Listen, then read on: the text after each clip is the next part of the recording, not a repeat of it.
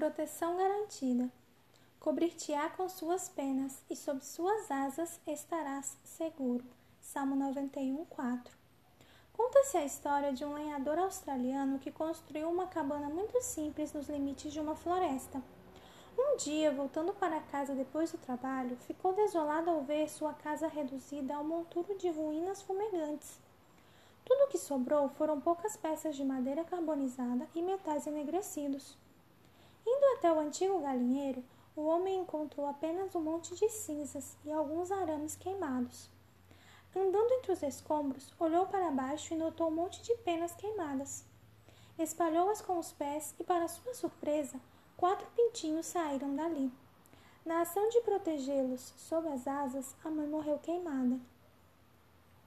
Em uma linguagem bela e significativa, o salmista descreve o que Deus fará por seus filhos quando as pragas forem derramadas sobre a terra. Cobrir-te-á com suas penas, e sob suas asas estarás seguro. Salmo 91, 4. Estou convencido de que minha vida poderia ter sido ceifada numerosas vezes, não fosse a proteção divina. Deus nos protege de muitas maneiras, que só saberemos no dia em que o encontrarmos face a face. Ellen White escreveu: A onipotente força do Espírito Santo é a defesa de toda a alma contrita. A ninguém que, em arrependimento e fé, haja invocado sua proteção, permitirá a Cristo que caia sob o poder do inimigo. O Salvador se acha ao lado de suas criaturas tentadas e provadas. Com ele não pode haver coisa como fracasso, perda, impossibilidade ou derrota. Podemos fazer todas as coisas por meio daquele que nos fortalece. O Desejado de Todas as Nações, página 490.